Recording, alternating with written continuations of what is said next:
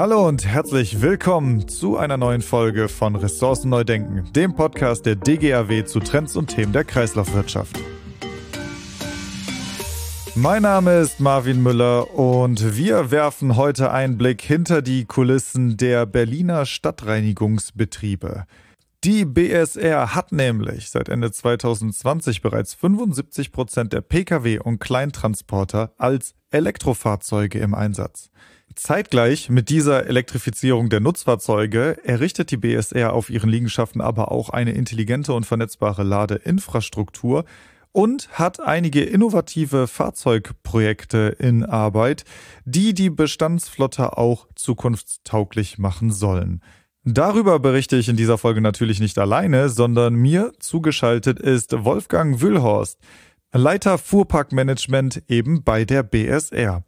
Er ist mittlerweile schon in seinem achten Jahr bei der BSR, war vorher im Bereich Instandhaltung bei der Deutschen Bahn, machte dann aber einen Branchenwechsel eben hin zur BSR und hat neben seiner Funktion als Leiter des Fuhrparkmanagements auch übergreifende Funktionen im Verein H2 Berlin. Im Vorstand dort sitzt er für die BSR und er ist aber auch im VKU, dem Verband kommunaler Unternehmen und leitet dort den Arbeitskreis Mobilität kommunaler Unternehmen. Ich begrüße Herrn Wühlhorst ganz herzlich in diesem Podcast und damit steigen wir auch gleich ein ins Interview. Ja, ich habe im Vorfeld beim Nachlesen auf Ihrer Webseite den Slogan gelesen, außen orange, innen grün, in Bezug auf Ihren Fuhrpark. Und ich fand das ein ziemlich griffiger Spruch und würde gerne aber mal ein bisschen mehr darüber erfahren, was denn das Innengrün tatsächlich bedeutet. Ich habe gelesen, dass Sie mittlerweile mehr als 1700 Fahrzeuge im Fuhrpark haben. Die sind natürlich noch nicht alle grün, aber auf dem besten Weg dahin. Und ich kann mir vorstellen, dass so ein Fuhrpark, den zu erneuern oder auch zu ersetzen, eine ganz schön große Aufgabe ist. Können Sie da ein bisschen über die Hintergründe erzählen oder über die Entwicklung, die dieses Grün bei der BSR bisher genommen hat? Ja, die Farbe Orange ist natürlich das Kennzeichen von kommunalen Fahrzeugen. Und äh, in Berlin, was also Fahrzeuge, die orange rumfahren, ähm, werden mit der BSR in Verbindung gebracht, auch wenn es nicht jedes Fahrzeug ein BSR-Fahrzeug ist. Ich sage, die Farbe Orange ist eine herrliche Farbe, aber in der letzten Zeit gefällt sie mir mehr, wenn äh, Orange verbunden ist mit grün. Und zwar haben, gibt es manche Fahrzeuge, und der Berliner Bürger wird es sehen, die so eine grüne Silhouette von Stadtbild Berlin haben. Und äh, das ist das Zeichen dafür, dass dieses Fahrzeug einen alternativen Antrieb hat, also batterieelektrisch unterwegs ist und damit CO2-frei. Ähm, ich hatte gesagt, ich bin, war vor, bin vor acht Jahren zu BSR gekommen, da hatten wir zwei PKWs, die äh, batterieelektrisch betrieben sind. Mittlerweile haben wir mehr als 270 Fahrzeuge batterieelektrisch betrieben. Davon mehr als 100 äh, sind Nutzfahrzeuge. Und äh, das ist ähm, erstmal schon mal eine klares, klare Veränderung. Ähm, eine Veränderung in der Antriebstechnologie, eine Veränderung in gewisser Weise auch im Farbenspiel, dass wir hier ähm, die Fahrzeuge orange mit grüner Silhouette haben, eine Veränderung bezüglich der Emissionen. Sie sind äh, CO2-frei unterwegs und eine Emission ist auch ganz besonders wichtig, finde ich, die äh, oftmals untergeht. Das ist der, das äh, Thema Lärm. Die Fahrzeuge sind natürlich wesentlich leiser unterwegs, sodass wir grün bedeutet, auf leisen Sohlen sauber durch hm. die Stadt. Ist ein spannender Punkt, da würde ich gerne später nochmal äh, drauf zurückkommen, denn gerade das Leise, wie Sie sagen, ist ja etwas, was zum Beispiel bei der Elektromobilität auch oft nicht im Vordergrund der Diskussion steht, sondern da geht es eben, wie Sie schon sagen, um das Einsparen von Emissionen. Jetzt frage ich mich bei Pkw und ähm, also bei normalen Autos, die der Bürger so fährt, wenn man die auf Elektromobilität umbaut, ist relativ einfach. Bei Ihnen kommen ja ganz andere Fahrzeuge zum Einsatz. Also wenn ich da an so ein Müllsammelfahrzeug denke, das ist natürlich wesentlich größer, hat ganz andere Aufgaben. Ist es so einfach wie Motor raus, Batterie rein oder ist das wesentlich komplexer? Ja, es gibt ähm, bei den Nutzfahrzeugen, die wir im Einsatz haben, ähm, drei Arten von Nutzfahrzeugen. Wir haben Einmal Fahrzeuge, wo wir das, was Sie beschrieben haben, Motor raus, Antriebskomponenten raus und eine elektrische Achse rein, äh, gebracht. Da haben wir nur ein Fahrzeug. Das ist der Vario. Der war, ist ein sehr beliebtes Fahrzeug bei den Mitarbeitern, hat eine tolle Fahrerkabine, hat äh, eine Nutzlast, also auch bezüglich der Leistungsparameter, ein sehr wichtiges Fahrzeug, hat unter anderem auch äh, eine Schneefluganbauplatte und damit ist es für uns nicht nur im Winter einsetzbar, sondern auch im Herbst. Da haben wir das genau gemacht. Da haben wir den Motor äh, rausgenommen, wir haben das Fahrzeug im Retrofit gegeben und haben quasi ein Second Life eingehaucht. Das Fahrzeug wird jetzt nochmal, obwohl es eigentlich sonst ausgesondert worden wäre, eine Lebenszyklusverlängerung haben von sechs bis acht Jahren. Und äh, da ist äh, eine CO2-Einsparung einmal auch in der Produktion da, aber es ist jetzt auch nochmal äh, CO2-frei unterwegs über einen verlängerten, Zeit, verlängerten Zeitraum. Dann haben wir Nutzfahrzeuge, die gibt es am Markt nicht elektrisch, sodass wir sie beschafft haben als Neufahrzeuge mit Motor und Getriebe im klassischen Sinne und haben dann bei einem Fahrzeughersteller diese Komponenten ausgebaut. Motorgetriebe wurden dann von dem Fahrzeugaufbauhersteller verkauft und dann wurde das Fahrzeug elektrifiziert. Das ist zum Beispiel ein Fahrzeug wie der Papierkorbsammler, der in Berlin unterwegs ist. Das ist ein Rechtslenker. Ähm, hier kann man sagen, das wird sicherlich so eine Phase sein, ähm, wie man ähm, wo man genau dieses Verfahren anwendet, weil es kein Angebot am Markt gibt. Und wir wollen ja eine Veränderung in die Mobilität bringen und wir haben äh, das in der Form gemacht. Und dann gibt es die Fahrzeuge, die von vornherein als Elektrofahrzeug oder als batterieelektrisches Fahrzeug mit Range Extender und dann ist der Range Extender die Brennstoffzelle, also Wasserstoff im Spiel, ähm, dann beschafft werden. Und ähm, das sind die drei Formen, wie derzeit im Nutzfahrzeugbereich ja, alternative Antriebe an den Markt gebracht werden. Bezüglich der Erfahrung, ähm, wir haben bei der BSR Fahrzeuge im Einsatz, die ja äh, oftmals die ersten Fahrzeuge sind, äh, die von dem Hersteller auch produziert worden sind. Das heißt, hier muss man ganz klar sagen, geht man gemeinsamen Weg mit den Herstellern. Äh, in einer Partnerschaft, die dann auch sehr herausfordernd ist und anstrengend ist, äh, wo man auch bereit sein muss, äh, am Anfang äh, das eine oder andere, was nicht so ganz von Anfang an rund läuft, auch ähm, ja, zu gestalten, ähm, zu verändern. Und äh, die Erfahrungen, die wir gemacht haben, sind, dass in den ersten drei Monaten es schon noch ein bisschen äh, hakt und hinkt aber dass wir es dann in der Regel auch so hinbekommen haben, dass die Fahrzeuge jetzt mittlerweile dann auch rund im Einsatz sind. Und ich betone das auch, wir haben einen Fuhrpark, der hat 1700 Fahrzeuge. Ich habe in meinem Bereich mehr als 200 Leute in Instandhaltungsbetrieb beschäftigt.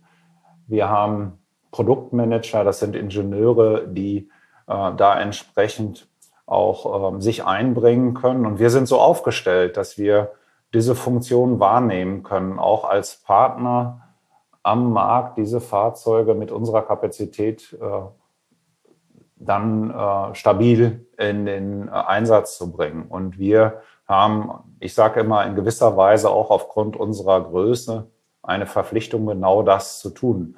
Denn wenn wir es nicht machen, müssten es andere machen, die oftmals einen kleineren Fuhrpark haben, die anders aufgestellt sind, die nicht die Power haben. Und deswegen ist das anstrengend. Es macht aber auch sehr viel Spaß.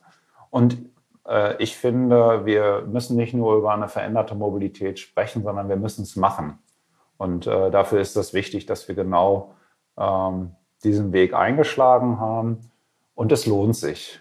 Denn wir haben Fahrzeuggruppen, wo äh, bei denen mittlerweile die Fahrer auch sagen, wie zum Beispiel eine elektrische Kehrmaschine, ähm, die natürlich in ihrem Arbeitsumfeld leiser ist, die für den Bürger leiser ist, die ähm, nebenbei auch keine Emissionen verursacht, dass die Fahrer sagen, ja, ich habe hier ein Gerät, das ist genauso leistungsstark wie der Diesel, wie, wie das Alternativfahrzeug, der Diesel. Und äh, ich äh, möchte eigentlich äh, mit so einem Gerät weiterfahren und am besten bis zu meinem Renteneintrittsalter. Ja, das ist doch ein, ein schönes Fazit der Mitarbeiter dann. Wie ist denn die Reaktion der Bürgerinnen und Bürger, wenn da so eine elektrische Kehrmaschine an einem vorbeisurrt oder vielleicht auch ein größeres Müllfahrzeug? Ja, ich gehe noch mal ganz kurz auf die Mitarbeiter. Das Thema ist, ist ja vielfältig. Also es ist schon so, dass nicht nur technisch sich ein Wandel vollzieht, sondern auch ähm, bei den Mitarbeitern. Äh, bei dem Fahrpersonal natürlich äh, sind dort auch äh, Veränderungen im Einsatz da. Man muss mit einem anderen Gerät umgehen. Man muss auch da erstmal die Erfahrung machen, ähm, kann ich mit dem gleichen Gerät das, was ich tagtäglich ähm, als Leistungsaufgabe habe, das heißt in der Straßenreinigung oder in der Müllabfuhr, kann ich den Job genauso machen. Und ich äh, bin erstmal ja nur interessiert, dass mein Job genauso äh, funktioniert und dass ich dort keine Einschränkungen habe. Und da sind auch am Anfang Ängste da und äh, habe ich ausreichend Reichweite. Da helfen Erfahrungen. Und das ist auch wichtig, da sehr viel zu investieren. Dann bei den Mitarbeitern, da spreche ich von meinen eigenen Mitarbeitern in den Werkstätten.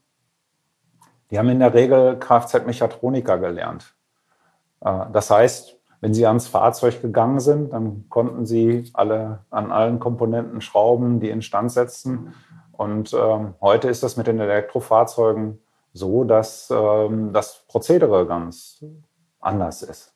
Dass ich eine ganz andere Qualifikation habe. Ich weiß auch nicht, ob der Beruf Kfz-Mechatroniker noch langfristig so weiter heißen wird. Das ist natürlich auch so, dass ähm, Fehler äh, dort äh, von vornherein vermieden werden müssen, weil es äh, dann natürlich ein erhebliches Gefahrenpotenzial äh, hat, weil man an Hochvolttechnik hat. Und das ist wichtig zu gestalten. Und es geht nicht nur um Technik. Viele sind so konzentriert auf ein neues Fahrzeug und äh, man muss das Umfeld auch betrachten. Und bei den Bürgern da haben wir jetzt keine Erhebung oder keine Statistik, aber der Bürger ist auch daran interessiert, dass äh, man gerade im urbanen Bereich eine andere Mobilität hat, dass es eine sichere Mobilität ist, dass es eine saubere Mobilität ist. Und äh, der eine oder andere merkt schon, dass das auch eine viel leisere Mobilität äh, wird. Und viele wünschen sich ja dann auch einen schnellen Wandel. Ja, wenn es ähm, Fahrzeuge gibt, die leiser sind. Warum sind die nicht bei mir direkt im Einsatz? Ähm, aber das äh, wird ja zunehmend sich verändern und zunehmend werden wir hier dann auch die Chance äh, bekommen, alternative Antriebe vielleicht zum Einsatz zu bringen. Und wenn ich sage, die Chance bekommen, es ist so, dass Elektromobilität derzeit bei den Nutzfahrzeugen noch erhebliche Mehrkosten verursacht und wir sind froh, dass wir hier Förderprogramme haben, insbesondere vom Bundesverkehrsministerium, die dann 80 Prozent der Mehrkosten zu einem normalen äh, Dieselfahrzeug äh, gegenfinanzieren, sodass wir hier auch eine Gebührenstetigkeit für den Bürger erreichen können und wir dann nach und nach diese Veränderung bei ja, einer Kontinuität in den Förderprogrammen dann auch in das Straßenbild bringen können. Ja, wenn wir noch einmal bei den Mitarbeiterinnen und Mitarbeitern bleiben, es ist ja, wie Sie sagen, die eine Seite die Anschaffung von neuen Fahrzeugen. Die andere Seite ist ja eben dann die Wartung und wer kümmert sich eigentlich darum. Und das bringt ja also gerade Elektrofahrzeuge und so weiter ja eben auch andere Anforderungen an die Mitarbeiterinnen und Mitarbeiter mit. Wie haben Sie das denn gelöst? Also ich kann mir vorstellen, dass Sie neue äh, Mitarbeiter wahrscheinlich schon nach neuen Kriterien einstellen. Aber die, die schon vorher da waren, haben Sie die durch Schulungsprogramme geschickt oder wie haben Sie das gelöst, dass sich da auch entsprechend um die Fahrzeuge gekümmert werden kann? Also es ist ein ganz neues Feld für die Hersteller und äh, dann auch für die Instandhaltungsbetriebe. Und ähm, es ist nicht nur ein Thema von jungen Mitarbeitern. Ich habe eine Mannschaft, von, die ist jung und alt. Und ähm, man will keinen verlieren. Und ich finde auch, äh, für jeden ist es interessant, auch sich mit einer Veränderung auseinanderzusetzen und äh, die auch mitzugehen. Und ich bin total glücklich darüber, dass es uns gelungen ist, im Instandhaltungsbetrieb wirklich fast alle mitzunehmen. Und auch ältere Mitarbeiter sind interessiert und äh, gehen auch das Schulungsprogramm mit. Wie machen wir das Schulungsprogramm? Wir haben am Anfang mit den Herstellern habe ich vereinbart, okay, äh, eine wichtige Aufgabe und das, ich bezeichne es auch als Kernaufgabe bei uns in der BSR ist auch äh, die Instandhaltung äh, der Fahrzeuge. Und äh, ich möchte keine Fahrzeuge beschaffen, wo ich dann letztendlich Personalabbau betreiben muss. Und äh, so habe ich mit den Herstellern vereinbaren können, mit jedem Kauf einer, eines Fahrzeugs verbinde ich eine fahrzeugspezifische Ausbildung bei euch. Das heißt, von mir waren Mitarbeiter schon in Vilshofen, in Bayern, in Wittlich, in Rheinland-Pfalz, auch schon in Kopenhagen, in Dänemark oder ähm, in Holland.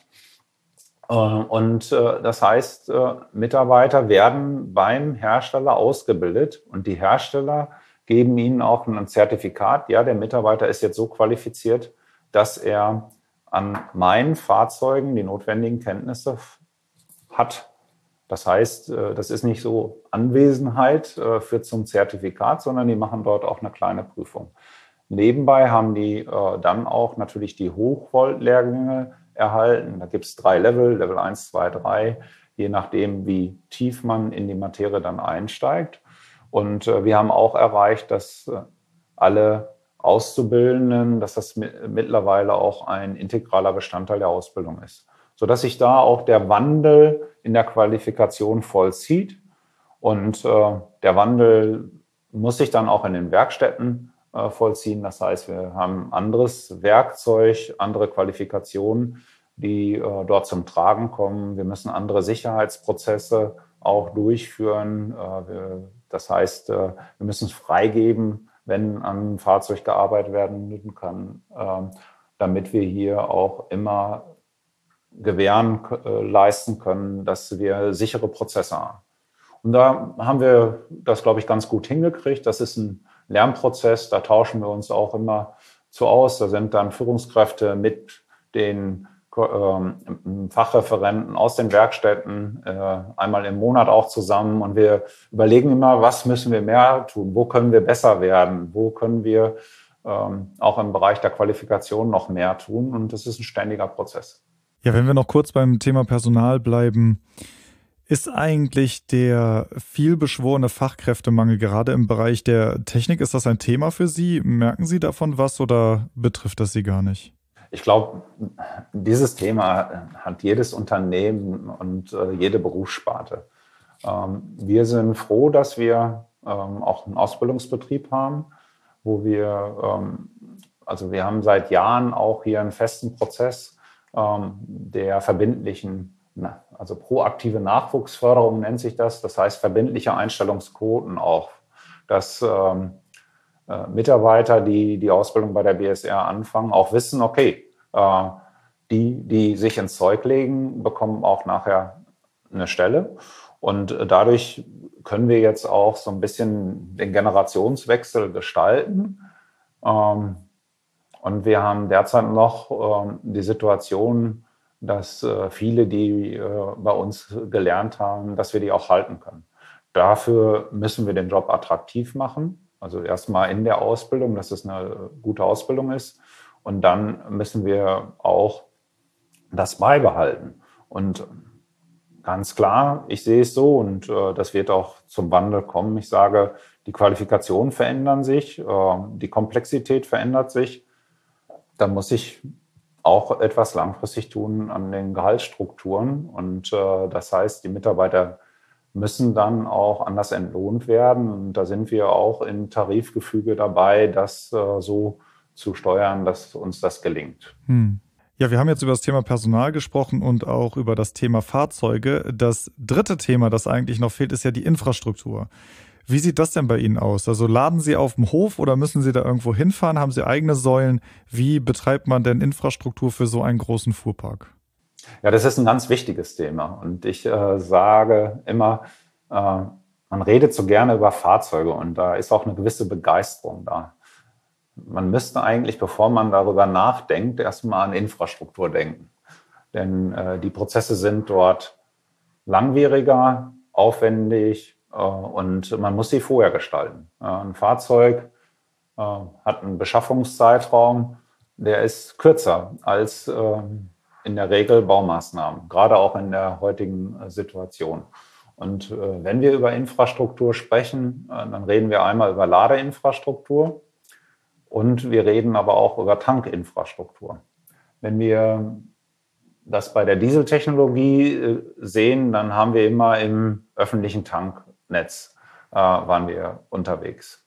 Ähm, als wir vor mehr als zehn Jahren dann gasbetriebene Abfallsammelfahrzeuge eingeführt haben, haben wir festgestellt, es gibt dort auch CNG, also ähm, äh, äh, Tankstellen, auch öffentlich. Aber wenn man, wenn dort ein Fahrzeug hinfährt, dann äh, ist der Tankprozess langwierig und wenn das ein Fahrzeug getankt hat, dann ist es äh, sozusagen, braucht die Tankstelle erstmal eine Pause.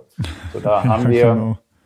wir haben 190 CNG-betriebene mhm. äh, Abfallsammelfahrzeuge im Einsatz. Wir haben drei eigene Tankstellen gebaut mit anderen Verdichtern ähm, und äh, auch ähm, anderen Speichern, sodass wir hier gewährleisten können, dass ein Fahrzeug ähnlich wie beim Dieselfahrzeug in grob gesagt sieben Minuten seinen Tankvorrat abschließen kann. Ähm, wenn wir jetzt in das Thema batterieelektrisches äh, Ladung reingehen, dann brauchen wir die sogenannten Ladesäulen. Äh, da haben wir jetzt auch entsprechende Infrastruktur aufgebaut. Wir haben äh, die äh, AC, wir sind mit AC-Ladesäulen gestartet. In der Regel ist das äh, mit einer Leistungsfähigkeit bis 22 kW in der Ladung. Und wir haben auch mittlerweile DC-Ladesäulen, die bis äh, 180 kW in der Spitze laden können. Wir haben auch welche mit 120 kW. Das heißt, das sind dann die Ladesäulen, die dafür da sind, um die äh, Fahrzeuge, die im Zweischichtbetrieb im Einsatz sind, in, den, in der Pause zwischen den Schichten schnell wieder äh, die volle Kapazität zu geben. Das heißt, man muss hier schon mal auch vom Prozess das so äh, durchdenken, welches Fahrzeug braucht jeden Tag eine Ladung, welche Fahrzeuge brauchen am Tag zweimal eine Ladung, weil sie im Zweischichtbetrieb äh, unterwegs sind und wie steuert man das ganze Energiemanagement. Und dann äh, kommt auch hinzu, wenn man einige Fahrzeuge im Einsatz ist, dann ist das Thema noch ganz leicht zu steuern. Wenn man, so wie wir, jetzt deutlich mehr als 100 äh, äh, Nutzfahrzeuge im Einsatz hat, genau gesehen 170 Fahrzeuge, dann ist es so, dass äh, man natürlich auch stärker nicht nur über die Ladesäule nachdenkt, sondern auch über den Liegenschaftsanschluss. Denn Elektromobilität führt dazu, dass man hier auch andere Trafostationen für die Liegenschaft braucht. Das heißt, dass muss man im Blick haben äh, und das dann entsprechend auch gestalten. Und das sind aufwendige Prozesse. Ich hoffe, dass es jetzt mal für das Thema Batterie elektrisch ähm, klar äh, geworden ist. Und dieses Thema haben wir natürlich x-mal an all unseren Liegenschaften und müssen das entsprechend auch so steuern. Und dann haben wir das Thema Wasserstoff noch. Und äh, wir haben mittlerweile ähm, sechs wasserstoffbetriebene Fahrzeuge, Abfallsammelfahrzeuge im Einsatz. Acht sind im Zulauf und wir werden jetzt nochmal zehn weitere beantragen. Und ich hatte gedacht am Anfang, ich habe geguckt äh, bei H2 äh, Mobility, wie viele äh, Tankstellen gibt es denn in Berlin? Ja, dann habe ich gesehen, okay, das sind äh, fünf Tankstellen und äh, alles ist in Ordnung und äh, wir können ganz locker an das Thema rangehen. Wenn man aber ins Detail guckt, dann waren das Tankstellen der ersten Generation, die eigentlich für PKWs ausgerichtet waren, äh, oftmals äh, vom äh, dem äh, mit 350 Bar äh, äh, vom ausgesteuert. Unsere Fahrzeuge haben 700 Bar, sodass ähm, wir hier tiefer reingehen mussten. Und aus den fünf waren dann nur noch zwei ähm, die nutzbar waren. Und äh, drei Wochen bevor das erste Fahrzeug kam, ist dann noch eine von den beiden, die verfügbar war, ähm, aufgrund einer Reparatur und dann auch äh, einer Revision vom Netz geworden, äh, genommen worden, so dass es nur noch eine war. Ich bin sehr froh, dass wir den Prozess auch mit H2 Mobility so gestalten konnten, dass wir zwei Tankstellen stabilisiert haben. Mittlerweile, Gott sei Dank, geht in diesem Monat auch eine neue Tankstelle am Tempelhofer Weg noch ins Netz, sodass wir da sicher aufgestellt äh, sind. Aber es ist natürlich eine Herausforderung, der man sich widmen muss und die nicht so unwichtig ist, wenn man einen stabilen Betrieb organisiert. Und äh, das ist ja auch ein Punkt des Wandels. Man darf nicht nur das Fahrzeug mit seinen technischen Themen betrachten, man muss die infrastrukturellen Voraussetzungen schaffen. Und ähm, wenn man das nicht alles gleichzeitig bedient, wird es einfach unrund laufen. Und unrund laufen heißt auch, dass ganz schnell bei den Mitarbeitern, gerade der operativen Einheiten, Frust hochkommt, äh, dass oftmals Technik, die das Potenzial hat, gut zu funktionieren, einfach in die Ablehnung kommt. Und wenn man dann einmal eine Ablehnung hat, dann ist das Blatt ganz schwer zu drehen. Also es ist unsere Aufgabe, dafür zu sorgen, dass es von Anfang an möglichst rund läuft, dass man den Prozess begleitet auf allen Ebenen, damit andere auch Mut bekommen, das Thema überhaupt anzugehen. Oder auch im eigenen Unternehmen, dass man den Mut behält, den Weg weiterzugehen und es aufzeigt, dass es funktioniert. Und ähm, da hoffe ich, sind wir gut unterwegs, ähm, dass wir die Mitarbeiter mitnehmen. Wir haben jetzt auch eine Stabilität in allen Fahrzeuggruppen, die uns zufriedenstellt. Und äh, das ist äh, sehr wichtig. Und das ist auch unsere Hauptaufgabe. Wenn ich gefragt werde, wofür bin ich verantwortlich. Dann bin ich dafür verantwortlich, für die operativen Einheiten eine hohe Verfügbarkeit bei den Fahrzeugen zu stellen. Das heißt, deren Bedarfe zu bedienen. Das äh, äh, schaffen wir mit einer Fahrzeugverfügbarkeit von über 99 Prozent. Und ich bin da verantwortlich für, dass wir das wirtschaftlich machen. Und das definiert sich über die Reservequote. Das heißt, wie viele Fahrzeuge sind in der Instandhaltung äh, gebunden oder äh, das heißt außerplanmäßig in der Instandhaltung oder planmäßig. Und das wird an der Reservequote klar gemacht. Die liegt bei uns ähm, so um die acht Prozent. Und äh, das zeigt, dass wir hier auch einen wirtschaftlichen Betrieb aufgestellt haben. Und das ist erstmal meine Hauptaufgabe. Und wenn ich dann diese Aufgabe anreichern kann, dann natürlich auch gerne, indem ich eine Mobil moderne Mobilität äh, in die Stadt bringe, die emissionsfrei unterwegs ist, die sicher ist. Ähm, das ist, glaube ich, auch wichtig äh, für uns als Unternehmen, aber auch für unser, äh, die Wahrnehmung beim Bürger und somit auch für unser Image. Sie haben ja gerade schon Wasserstoff angesprochen und die Diskussion in der Öffentlichkeit, gerade in Bezug auf Elektromobilität, die ging ja auch schon öfters darum, dass Elektromobilität eine Übergangstechnologie ist, bis wir es schaffen, grünen Wasserstoff in entsprechend verfügbaren Mengen zu produzieren. Wie sehen Sie das denn? Haben Sie da nicht, ich sag mal, die Sorge, in eine Technik viel Geld zu investieren, die vielleicht in ein paar Jahren oder Jahrzehnten dann obsolet ist? Oder ist das sowieso Ihr Berufsfeld und das gehört eh dazu? Also erstmal sehe ich das nicht so. Ich äh, sage jede, äh, also das batterieelektrische Fahrzeug hat seine Zukunft und auch das batterieelektrische Fahrzeug mit Range Extender und wenn dann über die Brennstoffzelle Wasserstoff ins Spiel kommt, hat auch seine Zukunft. Und da muss man sauber schauen, was sind die betrieblich kommerziellen Anforderungen? Also was sind die Anforderungen aus dem tagtäglichen Job, was die Fahrzeuge zu machen haben? Das muss man sich anschauen, okay, wie sind die Reichweiten, die man braucht? Was ist neben dem Thema Fahren noch für eine zusätzliche Funktion da bei einer Kehrmaschine? Ist es Fahren und Kehren? Beim Abfallsammelfahrzeug ist es Fahren und Pressen. Äh, und hier unterscheide ich äh, sehr klar in PKWs und Nutzfahrzeuge der kleineren Klassen, also das sind N1 und N2 nennt man das, ähm, wo ich sehe, die Zukunft wird batterieelektrisch sein. Und wenn ich in die schwere Nutzfahrzeugklasse gehe, das sind dann Fahrzeuge äh, größer äh, 11 Tonnen und äh, dann äh, ähm, äh, Fahrzeuge der Klasse N3, äh, Ähm, also ein Abfallsammelfahrzeug ähm, hat ein äh, zulässiges Gesamtgewicht von 27 Tonnen äh, mit der einen Tonne Auflastung. Da sehe ich schon auch die Chance, dass Wasserstoff eine größere Rolle spielt. Also das heißt, je mehr Leistung ich abfordere, desto mehr muss ich äh, natürlich auch an Energie zur Verfügung stellen können. Und wenn ich das alles batterieelektrisch machen will, wenn ich einen hohen Leistungsanspruch habe, wie beim Abfallsammelfahrzeug, durch die Funktion Pressen und Fahren oder auch durch lange Wege einfach, äh, zum Beispiel ähm, äh, zum Betriebshof oder ähm, zum Müllheizkraftwerk, dann kann ich diese Energie aus einer Batterie entnehmen. Dann heißt das, ich brauche eine große Batterie. Und eine große Batterie ist sehr schwer.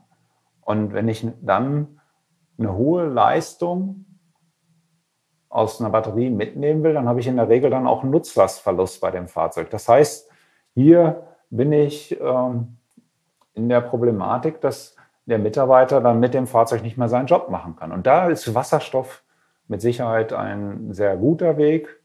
Ähm, hier gibt es ja auch erste Angebote, äh, um ähm, genau dieses Feld ähm, zu bedienen. Aber es gibt noch nicht irgendwie vielfältige Angebote, muss man auch ganz klar sagen.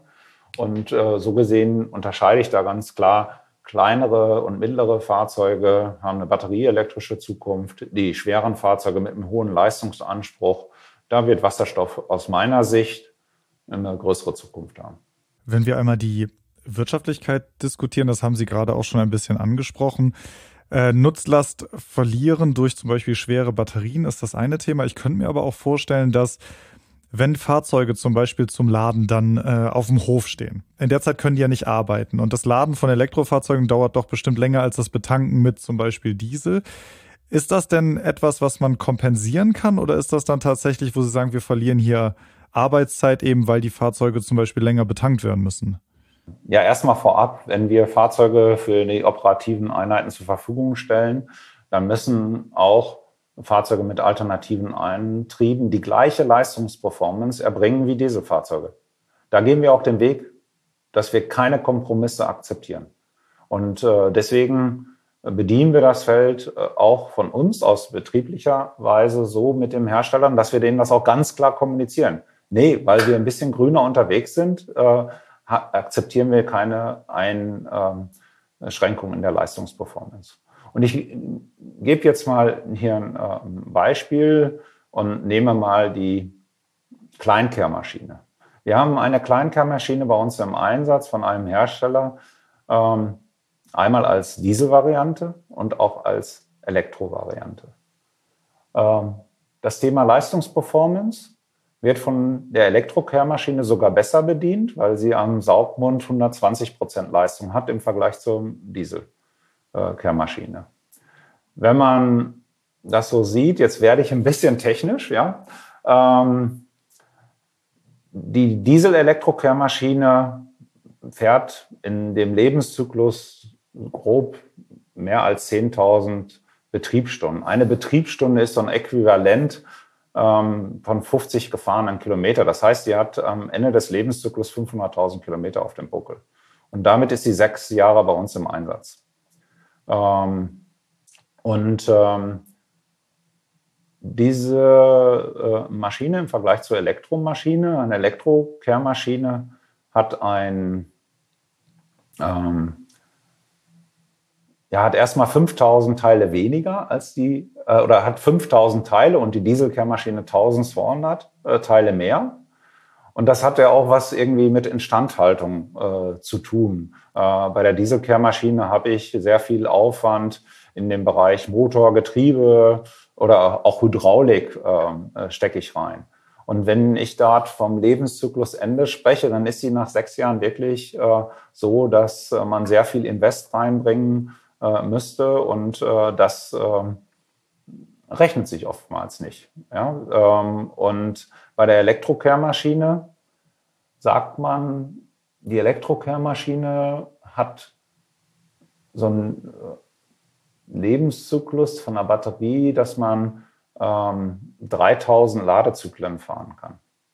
Wenn ich sage, eine Elektrokehrmaschine wird zweimal am Tag geladen und äh, ich habe 250 Einsatztage im Jahr, dann komme ich genau auch auf diese sechs Jahre Lebensdauer der Batterie. Aber mit dem Unterschied, dass der Hersteller sagt, am Ende dieser sechs Jahre hat diese Batterie noch 80 Prozent der Ladeleistung die vom Anfang. Das heißt, die ist ja dann noch nutzbar. Ja? Und ähm, wir gehen auch davon aus, dass die Elektrokehrmaschine ähm, erstmal weniger Instandhaltungskosten hat im Punkto Material und äh, Personalstunden. Da gehen wir im Vergleich zur Dieselkehrmaschine von 35 Prozent weniger Aufwänden aus. Wir denken, dass im Vergleich zur Dieselvariante die Elektrokehrmaschine vielleicht nicht mehr den Berliner Anforderungen in Zweischichtbetrieb äh, Vollpower zu leisten, genügen kann, äh, vielleicht dann an anderer Stelle zum Einsatz kommt, in einer Kommune, wo sie nur einschichtig betrieben wird oder bei uns vielleicht auch in einem ganz anderen Sektor eingesetzt wird, wie zum Beispiel dann auch als Winterdienstfahrzeug. Diese Möglichkeiten bestehen, also wo ich dann einfach äh, sage, okay, ähm, die Perspektive beinhaltet zusätzliche Chancen und ähm, das zeigt auch, dass Fahrzeuge aus meiner Sicht sogar vom Lebens, von der Lebensdauer länger im Einsatz äh, bleiben können. Und ich bin da sehr äh, zuversichtlich, dass wir hier ähm, nicht nur den richtigen Weg eingeschlagen haben, um etwas Gleichwertiges ähm, dann den Mitarbeitern zur Verfügung zu stellen, sondern dass wir dort auch vielleicht im Lebenszyklus äh, zusätzliche Chancen haben, die wir hoffentlich dann auch ähm, realisieren können. Das ist natürlich noch nicht basiert auf Wissen, also durch Erfahrung. Das sind äh, unsere Einschätzungen, die wir aber auch schon wahrnehmen in der Instandhaltung. Ähm, wenn ich zum Beispiel sage, eine Dieselkehrmaschine, die muss alle 600 Betriebsstunden in die Instandhaltung zur Wartung. Die Elektrokehrmaschine muss nur alle 2000 Stunden in die Wartung. Das heißt, die Dieselkehrmaschine ist mehr als dreimal im Jahr für Planinstandsetzung in der Werkstatt, die Elektrokehrmaschine nur einmal. Und das ist ja das Thema. Das heißt auch, die Elektrokehrmaschine kann eigentlich mehr rollen äh, statt stehen als die Dieselkehrmaschine. Äh, Finde ich auch ein sehr, sehr spannender Punkt und vor allem der Vergleich mit eben Dieselkehrmaschine hin zu Elektrokehrmaschine, damit kann man sich das doch ganz gut vorstellen. Das wird mich auch so zu einer meiner letzten Fragen bringen, wo Sie gerade den Diesel angesprochen haben. Spielt der denn in Ihren Planungen für die Zukunft überhaupt noch eine Rolle? Ja, äh, es gibt Bereiche, wo die Dieseltechnologie eine, äh, noch eine Rolle spielt, ähm, weil ähm, wenn ich mir zum Beispiel Fahrzeuge, die in der Winterdiensttechnik im Einsatz sind, dann habe ich erstmal dort nicht, wie zum Beispiel bei Abfallsammelfahrzeugen, die große Anzahl von Winterdienstfahrzeugen. Also Abfallsammelfahrzeuge haben wir über 300 Fahrzeuge, von den Kleinkehrmaschinen haben wir 132 im Einsatz. Das sind, sind, ist ja schon eine große Zahl bei Winterdienstfahrzeugen. Die müssen im Zweifel 24 Stunden bei hartem Winter im Einsatz sein, äh, nach Möglichkeit ohne Pause. Äh, und da bietet die klassische Dieseltechnologie erstmal noch ähm, da diese Performance äh, an, die auch nicht so schnell zu ersetzen ist. Und ähm, die wäre nur zu ersetzen, indem ich dann auch mehr Fahrzeuge vorhalte. Und das ist wiederum ein Thema, ähm, dass es sehr teuer wird und wir hier auch äh, den Betrieb nicht mehr wirtschaftlich gestalten können. So dass ich sage, ja, die Dieseltechnologie wird äh, für Ausnahme noch eine Rolle spielen. Ähm, wir sollten den Weg auch erstmal gehen mit Fahrzeugen, ähm, die wir von der Anzahl von, also mehr haben, wo es sich auch lohnt, das Invest reinzubringen. Wir sollten auch erstmal die Diskussion so führen, dass wir nicht batterieelektrische Antriebe in alles bringen müssen und das auch ähm, zwingend, ähm, sondern äh, wir müssen den Weg in Schritten gehen, in nachvollziehbaren Schritten, sodass wir zunehmend und auch möglichst schnell ähm, zu einem CO2-freien, äh, zu einer CO2-freien Mobilität kommen. Das ist schon ganz klar die Zielsetzung. Ähm, Wir sollten äh, hier aber auch in gewissem Maße erstmal Felder, die jetzt von der Anzahl nicht so ähm, gravierend sind, auch äh, dann äh, noch die Dieseltechnologie als Übergangstechnologie mit in Betrachtung ziehen. Ja, spannendes Thema. Also gerade die verschiedenen Antriebe, die könnte man wahrscheinlich noch stundenlang weiter diskutieren. Wir sind jetzt leider äh, von der Zeit her am Ende dieser Podcast-Folge angekommen. Eine letzte Frage hätte ich aber noch. Sie sagten gerade zum Abschluss, möglichst schnell es schaffen, CO2-neutrale Mobilität zu ermöglichen. Wenn Sie jetzt mal so einen Ausblick in die Zukunft wagen und einmal die Glaskugel herausholen, wie sieht denn Ihr Fuhrpark in 10 oder vielleicht 20 Jahren aus? Also wenn Sie die Fahrzeuge, die Sie gerade haben, vielleicht ersetzen müssen, wo geht die Reise hin? Wie wird es sich verändern? Ja, das ist eine ganz beliebte Frage, die mir schon oft gestellt worden äh, ist. Am Anfang habe ich gesagt, als ich vor sieben Jahren oder acht Jahren gekommen bin, hatten wir zwei batterieelektrische Fahrzeuge. Jetzt haben wir rund 270 Fahrzeuge. Ich gehe davon aus, dass wir diesen Weg, den wir eingeschlagen haben, weitergehen werden nach den Themen der wirtschaftlichen Gestaltung, der Machbarkeit und dass wir hier ähm, auch diesen Weg kontinuierlich gehen werden. Dass wir alle mitnehmen auf dem Weg, diejenigen, die mit den Fahrzeugen tagtäglich unterwegs sind, die, den Instandhaltungsbetrieb.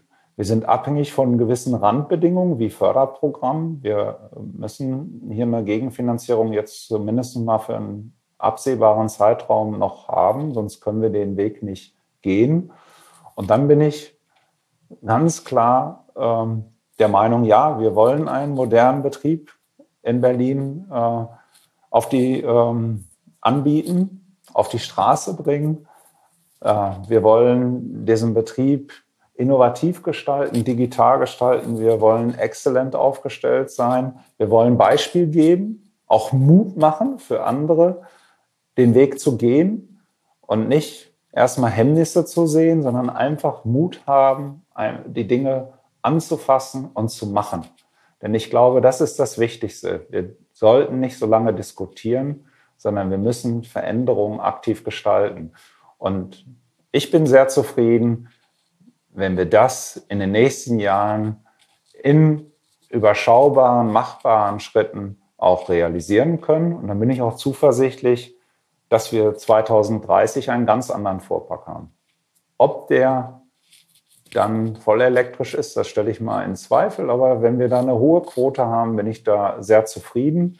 Und äh, wenn andere Marktteilnehmer sich das auch vornehmen, dann haben wir, glaube ich, eine ganz große Wirkung im Bezug auf einer emissionsfreien Mobilität. Aber ich möchte auch nicht äh, vergessen, eine emissionsfreie Mobilität bedeutet auch im urbanen Raum einen Beitrag zu einer höheren Lebensqualität. Das ist für die Bürger Berlins wichtig und auch überall in Deutschland auf dieser Welt. Und äh, das sollten wir auch in den Fokus nehmen, dass äh, wir dort diesem Thema einer höheren Lebensqualität mehr Augenmerk schenken. Ja, super.